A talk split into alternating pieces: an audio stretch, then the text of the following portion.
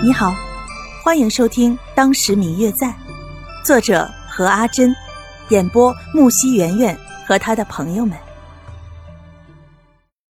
第一百五十三集。难道说自己就在这偷听了别人的复仇计划？那……你是我的朋友，我不会弃你不顾的。白若秋还没有想过来，对面的那个男子就做了回答。白若秋见他们两个竟然如此淡然地谈论着一件可能是会杀人的事情时，竟然如此的轻松，不禁有些害怕。很明显，这两个人都是杀人不眨眼的魔头啊！真不知道自己是什么样的运气，竟然会碰见。当下决定要早点离开才是，但是身体还没有做出反应，还没有迈开自己的脚，肚子竟然先叫了起来。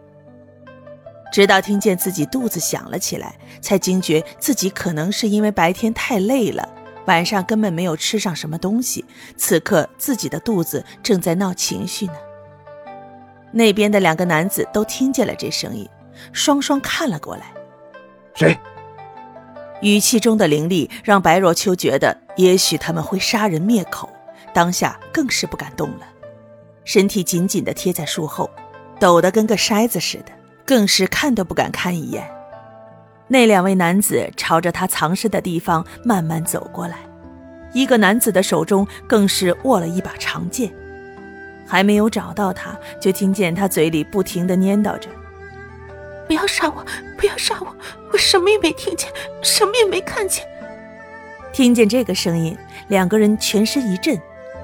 当时，一个男子便准备动手杀了他。可是那个拿剑的男子却一把抓住他，制止了他的动作。那个被拉住的男子看了他一眼，表示不满。两个人又沿着声音传来的方向继续的向前走。最后，两个人几乎不费吹灰之力就找到了白若秋。此时的白若秋蜷缩在树的后面，双眼紧闭，抱着自己，口中还是不停的在念叨着。两个男子在杀与不杀之间争执，坚持要杀了他的男子看着拿着剑的男子半晌，终于甩开了他的手，独自走了。白若秋听见有人走了，悄悄地睁开眼，就看见一个男子离开的背影。借着月光看，有些消瘦的背影搭上大红色的披风，显得有些柔弱之美。怎么也想不到。这个男子刚才竟然那么谈笑自若的在说着杀人的事情。看见他走了，白若秋的心中好像终于有块石头落了地，准备趁着现在离开这里。但是刚一起身准备抬脚走，就看见自己的眼前有一双鞋。他抬头一看，是刚才拿剑的那个男子。虽然说白若秋很害怕刚才那个红衣男子。但是此刻眼前所站在这里的男子，毕竟是直接说出了要让人血债血偿的话的人，当时心里一瞬间又坠落了谷底，一瞬间就感觉自己的双腿无力，就跌坐在了地上。他没有想到，竟然还有一个留在这里，不知道自己将会是什么样的结果。我最亲爱的小耳朵，本集已播讲完毕，感谢您的收听。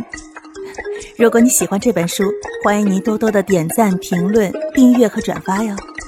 当然，也可以在评论区留言，我会在评论区与大家交流互动的。喜欢这本书就给他点个赞吧，你的点赞和评论是我们创作最大的动力。感谢您的收听。